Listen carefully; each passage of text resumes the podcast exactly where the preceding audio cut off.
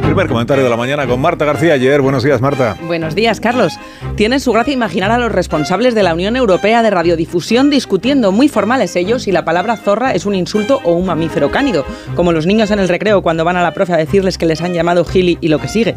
Al final los organizadores de Eurovisión no se han dado por ofendidos y han declarado apta la canción de Nebulosa que representará a España este año.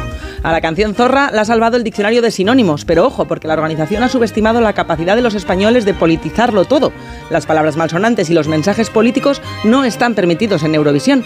En 2021, la banda italiana Maneskin tuvo que quitar cazzo de la letra por malsonante y años antes, Georgia se negó a participar cuando le exigieron que modificara la canción que decía We don't wanna Putin, porque Putin puede ser un verbo inofensivo en inglés, pero We don't wanna Putin sonaba a legato velado contra Putin.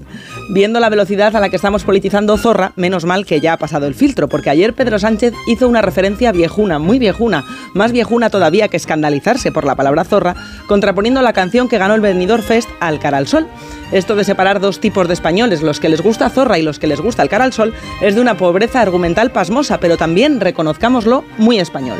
Están los que Zorra les parece un insulto intolerable en un estribillo y los que nos alegramos de que una mujer de cincuenta y pico salga a cantar sin complejos que se está comiendo el mundo y que le da igual que no piensa cambiar porque la llamen Zorra, que es lo que reivindica la canción. Lo importante es que todo el mundo tenga una opinión.